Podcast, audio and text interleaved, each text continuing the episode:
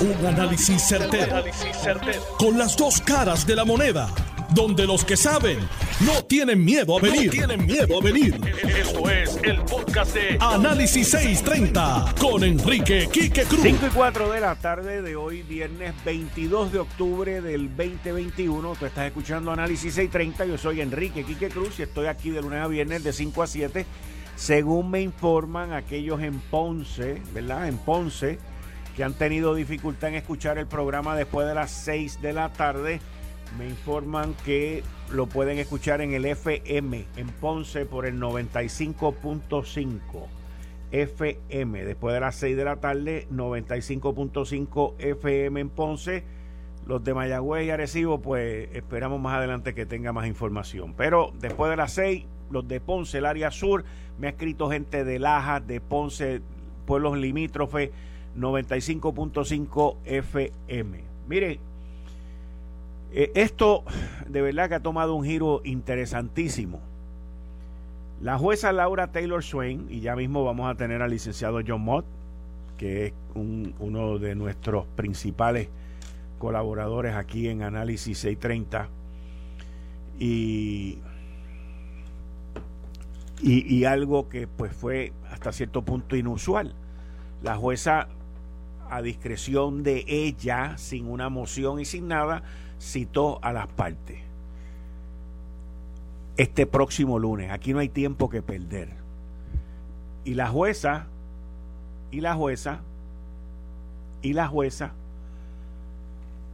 viene y llama a todas las partes a que estén con ella el lunes. ¿Y qué pasa? ¿Qué pasa? Que todas las partes, al estar presentes allí, pues yo me imagino que la jueza le va a pedir que le explique qué es lo que está pasando. Ella deja claro el saber de que lee los periódicos, de que le traducen lo que está pasando aquí y de que en el Senado no hay los votos. Ella tiene un calendario, esta señora tiene otros casos también. Ella quiere resolver esto, ella ve también que esto está cerca y busca, y va a buscar algún tipo de solución para lograr este destranque.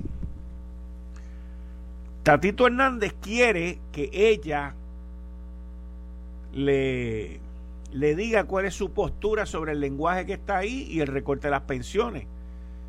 Yo, yo de verdad que no sé si la jueza pueda dictaminar o deletrear o traducir o o definir lo que ella está ahí como ella lo ve. No sé. Lo que sí sé, y estoy casi seguro que la jueza le va a dejar saber a todo el mundo allí, es cuáles son las consecuencias. ¿Cuáles son las consecuencias de que esto no llegue a nada? Y con eso, en línea telefónica, tengo al licenciado John Mott. Buenas tardes, licenciado. Bienvenido a Análisis 630. Como siempre, muchas gracias. Eh, buenas tardes, mira, eh, la juez no puede decirle nada a Tatito porque eso es un advisory opinion, eso una inquietud controversy. No puede, o sea, eso es dicho por una persona que no es abogado. Habiendo dicho eso, obviamente va a ser diferente con Diego que un ex. Y va a preguntar, mira, ¿qué está pasando? ¿Cuán lejos están ustedes de esto? Etcétera, etcétera. Y como tú muy bien dijiste, va a advertirles de las consecuencias de, un no acuerdo. Sencillo. Eh, eh, te pregunto, eh, licenciado Mod, aquí no hubo una moción ni hubo un pedido por parte de la Junta ni por nadie. Explícame eso, ¿eso es normal? Eso no es común. Eh, de hecho, yo miré la orden, la orden bajó a las 1 y 8 minutos. ¿Te acuerdas que la Junta dijo a las 2 de la tarde?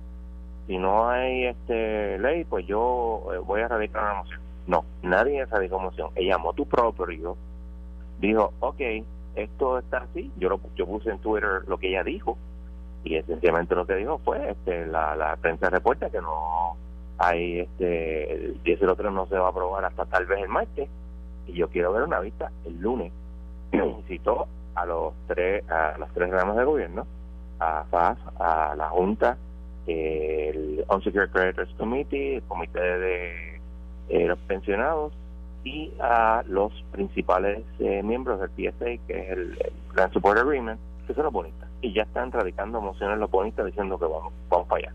Diferentes grupos. Explícame, eh, licenciado Mott, explícame qué es lo que va a ocurrir el lunes. ¿Esto va a ser virtual? Eh, ¿cómo, ¿Cómo va a ser este proceso? Es virtual. Virtual. Lo que vayan a hablar, por ejemplo, yo tengo que estar pendiente porque tengo clientes ahí, pero yo no voy a hablar, porque a mí no me citan. Yo tengo que estar pendiente de lo que está ahí. Los que van a hablar van a estar en Zoom, eh, usualmente, y entonces este eh, van a probablemente ella le pida la, a la Junta primero, mira, cuál es el estatus, y después le pregunta a cada parte, mira, qué es lo que está pasando aquí. Y eso que, y entonces, dependiendo de lo que cada uno diga, pues ella pondrá su punto. Ella con toda probabilidad lo que diga, mira, este, yo le doy un par de semanas, un mes, ¿se pueden llegar a un acuerdo? Y si, si no, si no, pues este, le dice, ok, pues se puede dar eso de todas maneras, si no ponen de acuerdo, entonces les va a poder decir las consecuencias. Y ahí es donde, esa es la parte que tenemos que estar bien pendientes. ¿Y, ¿Y cuáles son las consecuencias, licenciado? Que usted lo ha dicho aquí mil veces.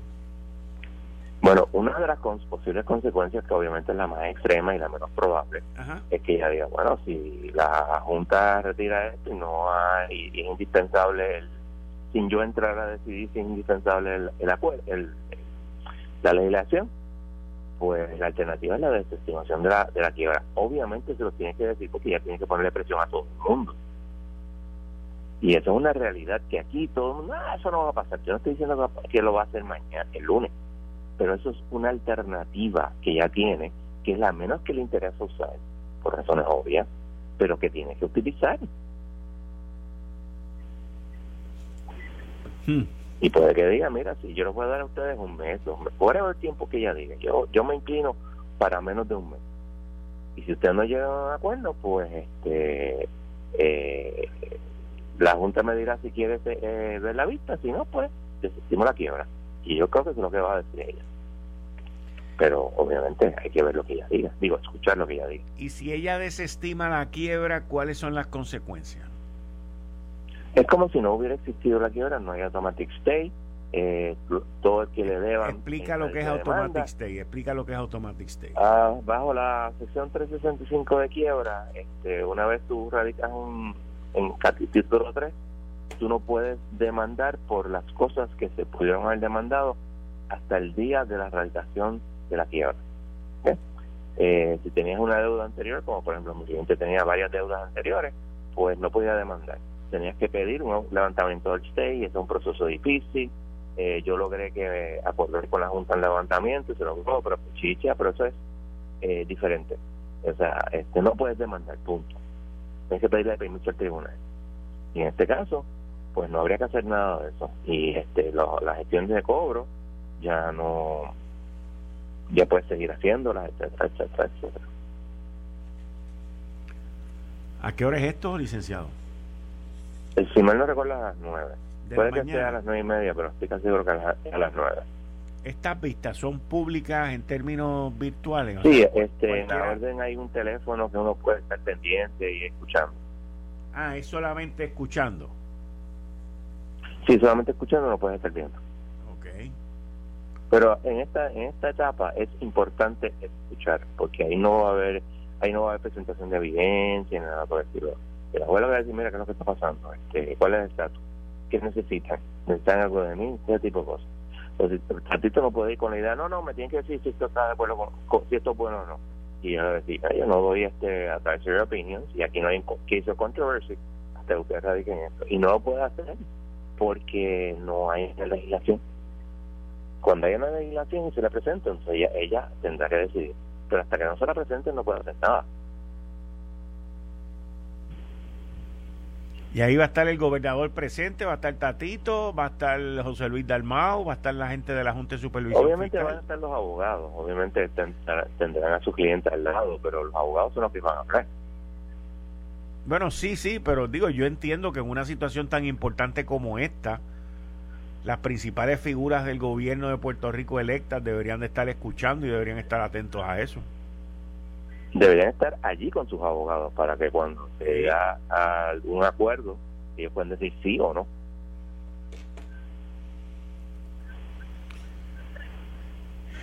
Wow, Veremos. qué, revolú.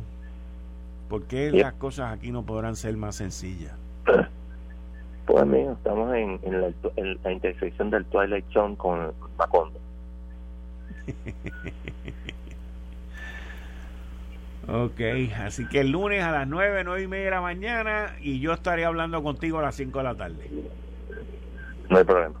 Muchas gracias, muchas gracias. Licenciado John Mott, que está con nosotros, va a estar el lunes, va a estar el martes con toda esta situación que se está llevando a cabo. Ante toda esta situación, el presidente de la Cámara de Representantes, Rafael Tatito Hernández, dio un mensaje que tengo aquí un minutito y medio más o menos para que ustedes escuchen esto en breve. Escuchen aquí. Y validó los acuerdos alcanzados con todas las partes para garantizar cero recorte a las pensiones, estabilizar las finanzas de la Universidad de Puerto Rico, brindar recursos adicionales a los municipios y terminar con la quiebra económica del gobierno como un gran paso para impulsar el desarrollo económico y mejorar la calidad de vida de nuestra gente. Exhortamos a todos nuestros compañeros, quiero aclarar aquí, a todos nuestros compañeros y compañeras del Senado y a los miembros de la Junta de Supervisión Fiscal a que retomen el diálogo, para que nuestra isla pase esta página y puedan seguir hacia adelante. La Cámara de Representantes está en la mejor disposición de colaborar en este esfuerzo y ayudar a tender puentes de comunicación y entendimiento entre las partes. Es momento de mirar más allá de la inmediatez de anteponer el bienestar de Puerto Rico sobre agendas personalistas. Es momento de actuar y levantar a nuestra isla dándole esperanza, futuro y dirección. Culmino mis expresiones realizando un llamado a todas las instituciones de Puerto Rico que serán afectadas por esta decisión. Entiéndase, organizaciones profesionales, grupos comerciales, asociaciones de industriales, instituciones sin fines de lucro, cooperativas, grupos eclesiásticos y organizaciones sociales a expresarse. Su silencio no los eximirá del resultado de esta tragedia económica para Puerto Rico.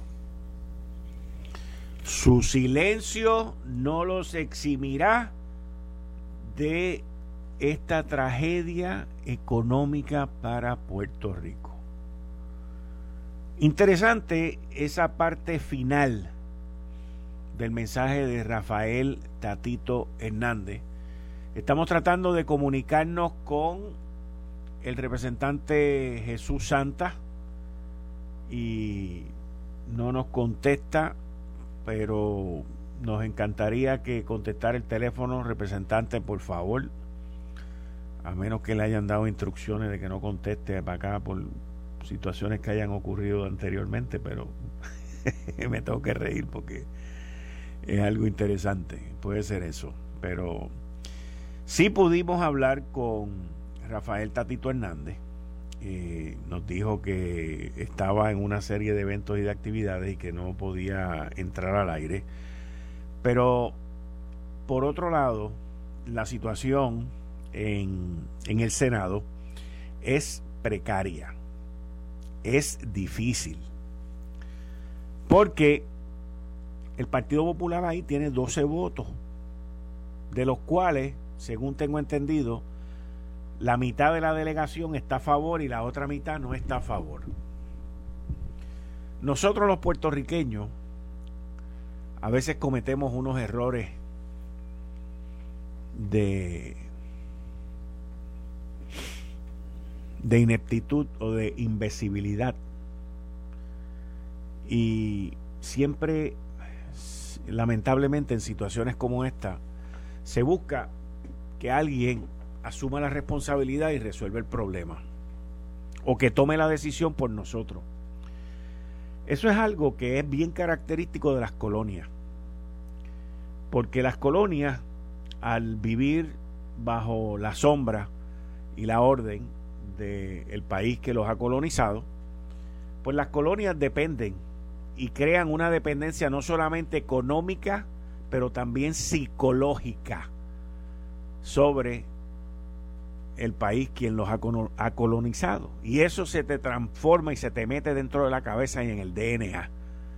Y eso es algo que nosotros tenemos en esta isla, en mucha cabeza de mucha gente, que siempre están en busca de que alguien les resuelva el problema de su situación. En el gobierno es eh, la, la, la génesis, la madre matriz de todo esto. Y en el gobierno pues siempre buscan el que otro sea el que resuelva los problemas. En este, en este caso el otro es los Estados Unidos, porque somos colonia de los Estados Unidos. Viene un huracán, pues declaren emergencia para que la madre patria nos mande chavo. Hay una declaración de emergencia por la perspectiva de género para que le den chavo. Hay una declaración de emergencia por no sé qué para que le den chavo estamos en quiebra, pues vamos allá al, Congreso norteamericano para que nos hagan una ley y nos pongan una junta de supervisión y nos resuelvan el problema. Y ahora tenemos la, la pretensión de ir el próximo lunes donde la jueza Laura Taylor Swain, y yo sé que alguien va a cometer esta burrada, de explicar qué es lo que está pasando aquí, qué es lo que está pasando en el Senado, y de explicar pues que si alguien nos puede dar dirección. Básicamente el pedir dirección es que alguien nos resuelva el problema. Aquí hay una situación muy interesante. No solamente en términos del poder político, que tengo que decir, tengo que decir que de los tres envueltos en esto, Cámara, Senado y Ejecutivo, el único que hasta ahora ha logrado ejercer su poder político y presentarlo en la mesa con 30 votos ha sido Rafael Tatito Hernández. Y me imagino yo que el gobernador Pierluisi, quien se supone que tenga poder político en la gobernación, en la Cámara y en el Senado, solamente lo ha podido ejercer en la Cámara de Representantes al lograr una división, como me explicó una gama de representantes hoy, que en la Cámara de Representantes están los representantes con Pierluisi y están los representantes con Jennifer. O sea, cuando yo escuché eso, yo, yo dije la verdad que esto se jorobó. sí, no me quedó de otra. No me quedó de otra. Y yo dije a rayo. Y en el Senado están los senadores que están José Luis Dalmao y los que están con no sé quién. No sé con quién. Así que cuando vemos esta mogolla, cuando vemos este desastre político, que estamos a punto, cerca de salir de la quiebra, y los que nos llevaron a la quiebra no se pueden poner de acuerdo entonces uno dice, estamos destinados al fracaso. Estamos destinados al fracaso. Porque la ruta hacia la quiebra fue bien fácil. La ruta para salir de la quiebra ha sido bastante fácil. Y ponerle el candado al portón de la quiebra parece prácticamente imposible imposible. Esa vista del lunes va a ser una vista importantísima. Y yo sé que la jueza Laura Taylor Swain se va a comportar con todas las vallas protectoras al derecho. Sin ella pasar una línea se va a circunscribir, pero también creo, como se lo mencioné al licenciado John Mott, y él estuvo de acuerdo con eso, en que la jueza le va a dejar saber a todo Puerto Rico cuáles van a ser las consecuencias. Yo diría que va a ser la primera vez que esta jueza le va a hablar al pueblo de Puerto Rico a través de su mensaje. Y, no me estoy contradiciendo. Nos va a hablar a todos nosotros a través de su mensaje, a través de sus palabras. Y va a ser bien importante poder interpretar ese mensaje, poder interpretar esas palabras. Eh, porque eh, porque va a ser bien importante. Hoy he tenido récord de gente que me está escribiendo. Ah, me acaba de llamar un oyente de Orlando que dónde están los tambores. La gente está pidiendo los tambores. Tengo un problema porque es que no puedo accesar los tambores. Ese es el problema que tengo. No puedo. Tiene que llamarte a alguien de allá que venga acá y me ayude con esto porque no puedo entrar en los tambores.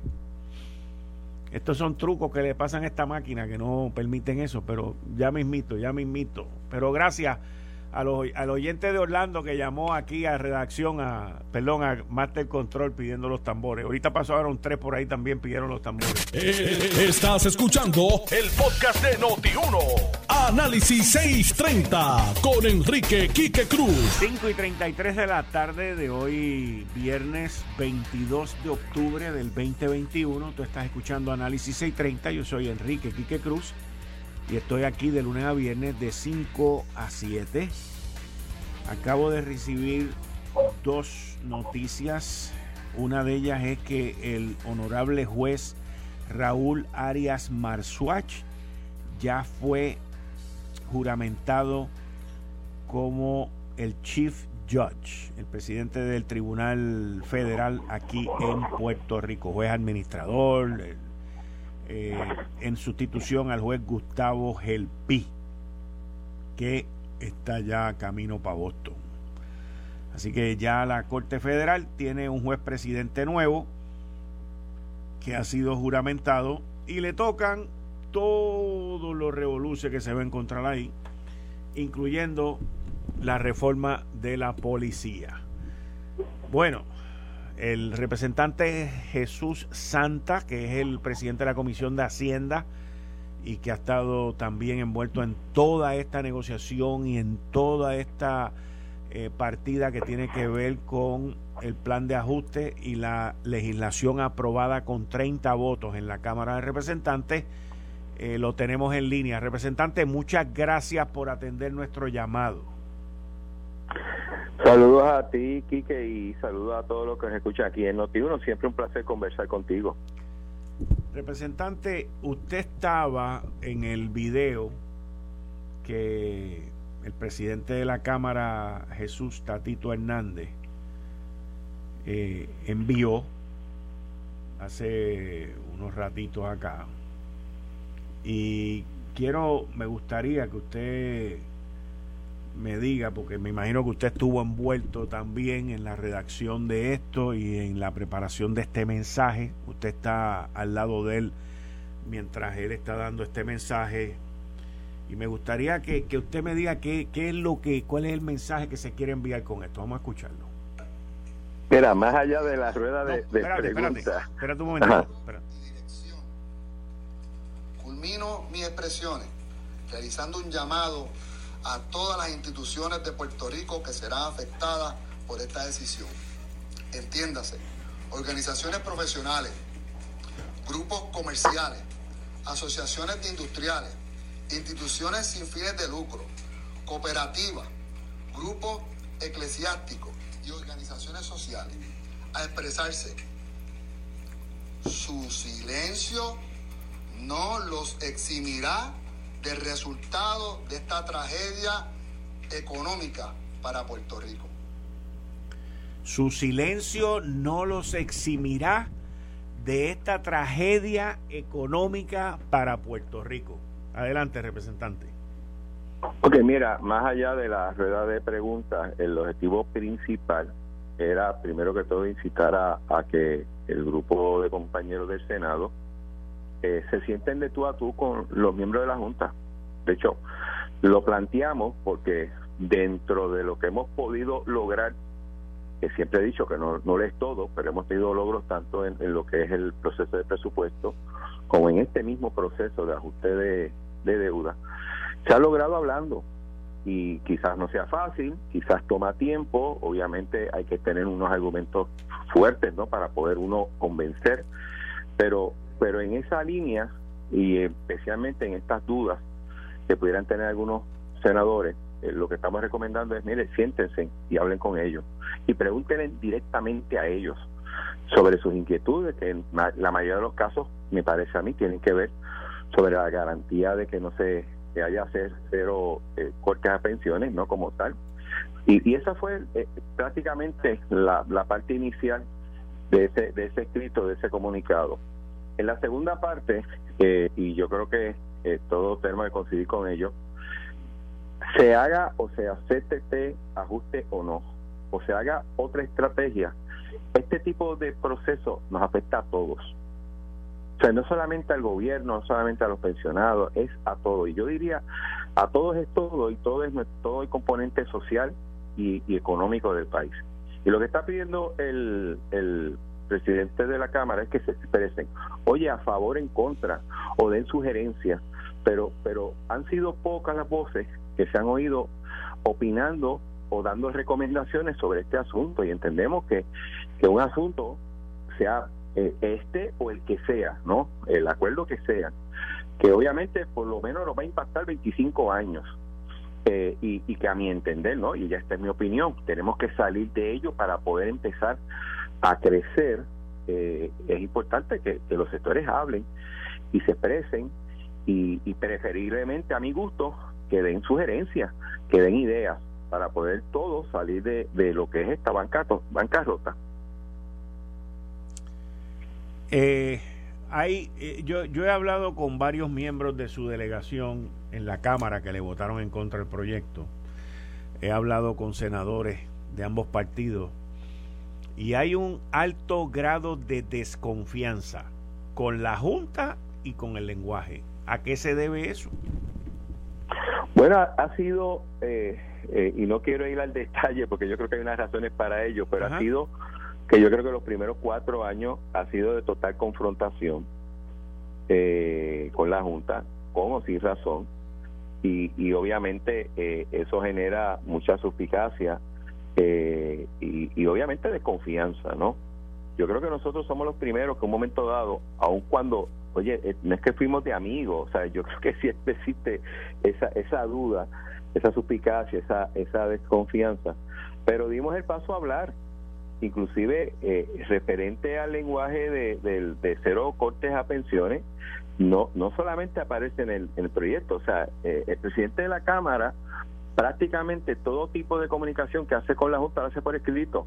Y, y si te diste cuenta, cuando hubo la aprobación en el Senado con las enmiendas, paró el proceso hasta tanto la Junta se expresara por escrito, o sea, tratando de darle más validez a los, a los puntos que ellos están trayendo o a las posiciones que ellos están trayendo. O sea, yo creo que no es normal, yo creo que es natural bajo especialmente estos primeros cuatro años que ha estado la Junta aquí, tener desconfianza. Y tengo que aceptarte aquí que yo también la tengo y la tenía. Pero yo creo que la única forma de tú un poco eh, sosegar o, controlar o, bajar esa desconfianza, uno es hablando y otro logrando compromiso. Y en el caso nuestro siempre ha sido por escrito. O sea, eh, que da cualquier margen en caso de que no se cumpla un compromiso, acudir a otros foros, ¿no? Mm. Y, eso es lo que estamos recomendando, porque yo creo que muchos de los compañeros han estado más en la periferia y yo creo que es importante eh, sentarse a hablar con ellos, que los oiga directamente, o sea, que yo no sea su interlocutor, ni lo sea Tatito, o lo sea Johnny Méndez, o lo sea Tony, eh, Tomás Rivera Chat, ellos mismos hablen, que ellos mismos le, le, hagan las preguntas y les digan lo que piensan. Yo creo que ese es el primer paso, no solamente para tratar de resolver el problema que tenemos ahora, yo creo que, que, para muchas cosas a futuro que hay que trabajar. Y, y, y, por qué esa discrepancia tan grande entre la delegación del Partido Popular en la Cámara y en el Senado? ¿Tú quieres que te conteste eso? a mí me parece que, que eh, Digo, yo di mi análisis, eh, representante, yo di mi análisis ahorita y yo dije que, lo, escuchaste, que Tatito había ejercido su poder político, el gobernador no, lo, el eh, gobernador no lo había podido hacer en el Senado y, Jesús, y José Luis Dalmau tampoco. además de eso, bueno, siempre hemos tenido, o sea, Cámara y, Senado siempre han tenido cierto tipo de deferencia y, y tirijala, ¿no? Eso, eso ha sido tradicional.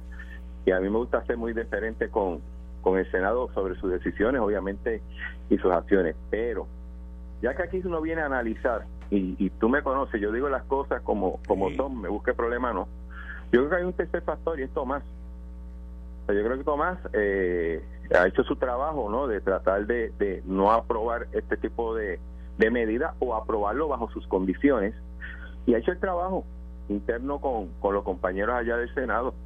Y yo creo que eso es un factor, me parece muy fuerte dentro de la situación que está pasando en, el Senado. Mm, ok. Bueno, representante, yo agradezco mucho su llamada, su contestación y, y, muchas gracias. Que tenga un lindo fin de semana y me imagino que usted también estará pendiente el lunes con la vista de la jueza Laura Taylor Swinney, qué es lo que va a ocurrir.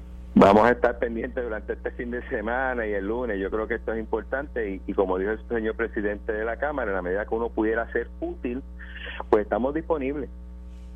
¿Ustedes están seguros que ese lenguaje es suficiente y que no hay ningún tipo de riesgo en recorte de las pensiones? Yo estoy seguro de que ese lenguaje es suficiente y que hay un compromiso eh, con la Junta de, de no someter en el plan de ajuste de deuda ningún tipo de recorte a las pensiones. Ahora, levanto bandera. Si existe un lenguaje más fuerte, más claro, donde todas las partes estén de acuerdo, yo no tengo problema con eso, porque al final del día estamos buscando el mismo objetivo, pero yo yo me siento tan confiado me siento que le voté a favor a la medida. Ok, está bien. Muchas gracias, representante, y muchas gracias por estar disponible aquí en Análisis 30. Muchas gracias. Buen, fin de semana también. Igualmente. Ahí ustedes escucharon al representante Jesús Santa dándole la bienvenida, como todos los viernes, al licenciado Anthony Maceira. Buenas tardes, Anthony, ¿cómo estás? Pues bien, ¿y tú, Quique? Buenas tardes a ti, a todo tu equipo de trabajo y al público que, que nos escucha. Anthony, ¿tú has tenido la oportunidad de leer el lenguaje de esta medida? en, en, en, la parte esta que yo estoy hablando en específico. ¿El PC 1003? Sí, la, la que tiene que ver con el, lenguaje que tiene que ver con con las pensiones. Mira, mira lo que yo tengo aquí. Te lo voy a leer. A ver, a ver cómo tú me interpretas esto. Ayúdame tú legalmente en cuanto a esto. ¿Cuál es el, artículo, cuál es el número del artículo? Artículo número 105, pero que ahora es el 104. Lo, lo rayaron Dice protección de las pensiones de los retirados del gobierno del Estado Libre Asociado. ¿Lo tienes ahí? Sí. Dice, el gobierno del Estado Libre Asociado, por la presente, declara que es la política pública de la más alta prioridad proteger las pensiones acumuladas de sus servidores públicos. Ok, ¿a qué se refiere ahí como pensiones acumuladas? Eh, ese término que están limitando a las pensiones de los que ya acumularon lo que tú pagaste hasta el momento, no es prospectivo. ¿Ok? Ahora, ¿cómo el gobierno, y quiero ser el devil's advocate, cómo el gobierno puede poner este tipo de lenguaje, aceptarlo a la Junta de Supervisión Fiscal, cuando el sistema de pensiones no tiene dinero? Y ahí es donde está la, la, controversia, ah. Quique. Aquí el sistema de pensiones no tiene dinero. Quique, bueno, bajo, el, lo que la ley con la ley nueva que se cambió el sistema de Pay As You Go, ya ahora el sistema de pensiones, eh, como dice el nombre, Pay As You Go, se paga mes a mes. No es como era antes, que era eh, un, un fondo, ¿verdad?, donde se iba aportando. Ahora todos los meses las agencias, corporaciones públicas, municipios realizan su aportación para poder ir pagando las pensiones de los que ya son pensionados y prospectivamente eh, se cambió el sistema a un 401k. que, que, lo maneja una. y esa inversión ahora la maneja, si la memoria no me falla, lo estaba manejando el Banco Popular de, de Puerto Rico. Pero ahí no hay dinero. Anthony, en el sistema de pensiones no hay dinero. Lo que pasa aquí que es que ahora, ahora el sistema de pensiones se paga, y, perdona, se, paga mes a mes, se paga de la nómina. Se paga del Fondo General. Se paga del Fondo General. Se paga del Fondo General como la, eh, dentro de la partida de nómina de las agencias y corporaciones públicas. Y por eso es que el argumento del gobierno en todo momento ha sido, mientras yo ajuste dentro de mi partida de nómina, que es dentro del Fondo General donde encajamos las pensiones, y yo alcance ese número X, no tengo por qué recortar las pensiones siempre y cuando mis mi, mi, números dentro del Fondo General y la partida de nómina se mantengan en o debajo del número que tú me estableciste. Entonces aquí dice, sigo, como parte esencial de esta política pública, la protección de las pensiones de todos nuestros retirados es un compromiso esencial e inquebrantable. Por lo tanto, en relación a las pensiones acumuladas, y antes decía de los retirados, pero ahora dice de los empleados del gobierno, se dispone lo siguiente. La Asamblea Legislativa por la presente autoriza la emisión de los bonos de obligación general y los IBCs sujeto a que la Junta de Supervisión, eh, me imagino que es la Junta de Supervisión Fiscal, ¿verdad? Radique para su confirmación por el Tribunal del Título 3 un plan enmendado que elimine la modificación del beneficio mensual, Monthly Benefit Modification, según se define en el plan, a los beneficios de pensión acumulados. Pero esta condición no afecta la congelación de acumulaciones futuras ni la eliminación de futuros ajustes por aumento en el costo de vida. ¿Dónde está el riesgo ahí? Bueno, aquí que el riesgo que según han expresado los, los senadores, el riesgo está en que ese lenguaje equivale a decir que todo el mundo está de acuerdo con eh, celebrar el Día de las Madres y quisiéramos celebrar el Día de las Madres dos veces al año y pero no están metiendo eh, que es una cuestión filosófica, aspiracional. Eso que dice ahí. Eso que dice ahí. Y por eso es que el lenguaje que está proponiendo el Senado es el que ya se había aprobado anteriormente, pero que se elimina en la Cámara, que dice, se aprueba ¿verdad? La, la emisión de los bonos, pero de ocurrir un recorte en las pensiones, el mismo perderá su, su, su vigencia legal como una tranquilla, una garantía de que si tú me tocas las pensiones, todo lo demás perdió efecto. Y, y eso tiene sus, ¿verdad? Tiene sus puntos a favor y sus puntos en contra. Eso, como tú, eso sí, Quique, es una garantía concreta. Eh, de hecho, hoy escuchaba a un representante en esta emisora que decía lo que no queremos que nos ocurra es como el 7% del, del IBU, que se suponía que iba a ser un por ciento menor, y por una falla en la redacción legislativa que no contenía un lenguaje claro con unas garantías de que el número eh, iba a ser menor, terminó siendo interpretado por un juez que dijo el IVO es 7%. Esa fue la explicación que dio un representante que aunque ya esto pasó a la Cámara, pero fue de los que él le votó en contra, fue el representante Quiquito Meléndez, y él explicó, eso es lo que nosotros como delegación del PNP estamos procurando evitar mensaje que aparentemente en el Senado logró calar en la mitad de la, delegación popular. Hmm. Yo... Y la Junta no acepta ese lenguaje. La Junta hasta el momento dice que no acepta ese lenguaje. Porque fíjate lo que dice aquí. La legislatura por la presente autoriza la emisión de los bonos de obligación general y los IBCs, instrumento de valor contingente, sujeto a que la Junta radique para su confirmación un plan enmendado que elimine la modificación del beneficio mensual, etcétera, etcétera. Lo está, está diciendo que lo haga ahora, pero no está limitando que lo pueda hacer después. No sé si me hago entender. Y la preocupación del Senado es que se apruebe esta legislación. El, eh, eh, en esta vuelta eliminan el recorte de las pensiones, pero más adelante la, la impongan. ¿verdad? ya sea en otro plan fiscal futuro, etcétera, que, que terminen imponiendo un recorte de las pensiones. Y el argumento que he escuchado al senador Tomás Rivera Chats y, otros senadores de la delegación de CIRES, si ellos están comprometidos con no recortar las pensiones, pues no deberían tener ningún problema con incluir ese lenguaje ahí. Pero yo había escuchado de que como parte del plan de ajuste, las pensiones iban a pasar a un fideicomiso. ¿Eso sigue en pie? Desconozco ese detalle. El plan de ajuste establecía que pasan a un fideicomiso.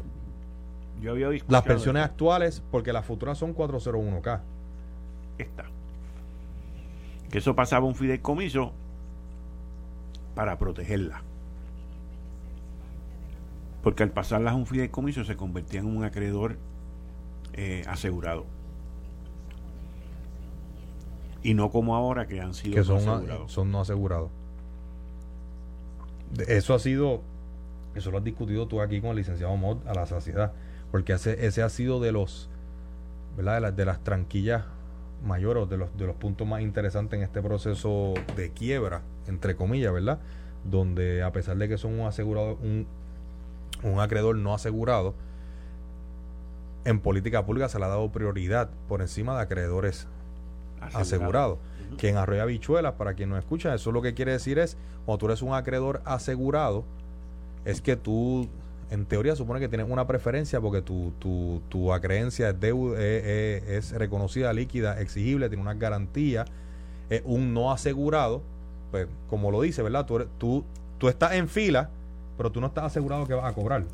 Eh, tú cobras después que los asegurados cobren, etcétera, pero, pero la política pública le ha dado un, un, grado más alto de prioridad, en este caso a los, a los pensionados que acreedores eh, asegurados. Sobre ese tema aquí, que es algo que, que por alguna razón desconozco y desconozco el por qué no forma parte de la discusión, pero recordé esta semana y, y busqué que nosotros habíamos hecho un análisis legal de por qué las pensiones se podían tratar distintos a otros tipos eh, de deuda, ¿verdad? Y, y, lo escuchamos siempre, la Junta dice en un proceso de quiebra todo el mundo tiene que sufrir recorte, everyone has to take a haircut, etcétera, y que los pensionados no pueden ser distintos a eso y que por esa razón es que se, se tiene que recortar las pensiones al igual que se está recortando en, en todo lo demás. Aquí que hay un caso ¿verdad? Que aunque promesa es distinto a una quiebra, recordarán que por la situación colonial los municipios o las ciudades de los estados se pueden acoger a, la ley de quiebras, Puerto Rico y sus municipios no. Por eso aquí la Administración Popular eh, para el 2013-2014 legisló la, recuerda, la, quiebra criolla que luego fue declarada inconstitucional. Eh, a raíz de eso es que surge promesa para dar un tipo de, de garantía a Puerto Rico pero la casuística que se utiliza de manera análoga es precisamente la, de las quiebras. Y en, hay un caso bien interesante, se llama Inrest City of Stockton, California, del 2015, que es precisamente ante el Tribunal de Quiebras, te lo voy a compartir, Quique, donde el tribunal estaba evaluando la confirmación de la reestructuración de esa ciudad bajo el capítulo 9 de quiebras a pesar de que no se estaba modificando el pago de las pensiones. Y había unos objetores que decían, no, es que tú tienes, y se, argumenta, eh, tú tienes que recortar las pensiones al igual que, todo el mundo. Y el tribunal, en síntesis, concluyó, lo leo en, en, inglés para hacer la cita directa y luego lo resumo en español, dice, When one turns to the question of plan confirmation, pensions, pensions must be viewed as but one aspect of total compensation. O sea, el tribunal de quiebras eh, para el Distrito de California dijo, cuando, cuando vamos a la pregunta de confirmar un plan de quiebras, el pago de las pensiones se tiene que ver como un solo elemento dentro del paquete de compensación. Y el tribunal luego hace un recuento y dice, dentro de ese paquete de compensación de los pensionados se encuentra la pensión en sí, el cheque, el, el pago que reciben los 15 y los 30, pero se encuentra la aportación al plan médico, los bonos y otros tipos de remuneración que reciben los pensionados. Y en ese caso, al igual que en Puerto Rico, el tribunal determinó ya ese grupo de pensionados ha recibido otros recortes a su paquete completo de compensación porque se le eliminaron aportaciones a los planes médicos, cosa que se hizo en Puerto Rico en el 2013. Se le eliminaron ciertos bonos, cosa que se hizo en Puerto Rico. Además, se ajustaron las pensiones futuras y ante ese escenario, viewing it as a whole package, viéndolo como un todo, ellos confirmaron el plan argumentando de que ya los pensionados habían recibido un recorte. Y por esa razón es que en ese caso particular, el Tribunal de Quiebras validó que a todo el mundo se le hiciera un recorte, excepto a los pensionados. Por alguna razón, cuando, cuando aquí se, se, discute, se defiende la postura de cero recorte a las pensiones, eh, nunca he escuchado que se traiga ese caso de, de, manera análoga, comparativa, y creía que era bueno poderlo compartir aquí contigo y, y los amigos que nos escuchan. Esto fue el, podcast de Notiuno. Análisis 630 con Enrique Quique Cruz. Dale play a tu podcast favorito a través de Apple Podcasts, Spotify, Google Podcasts, Stitcher y notiuno.com.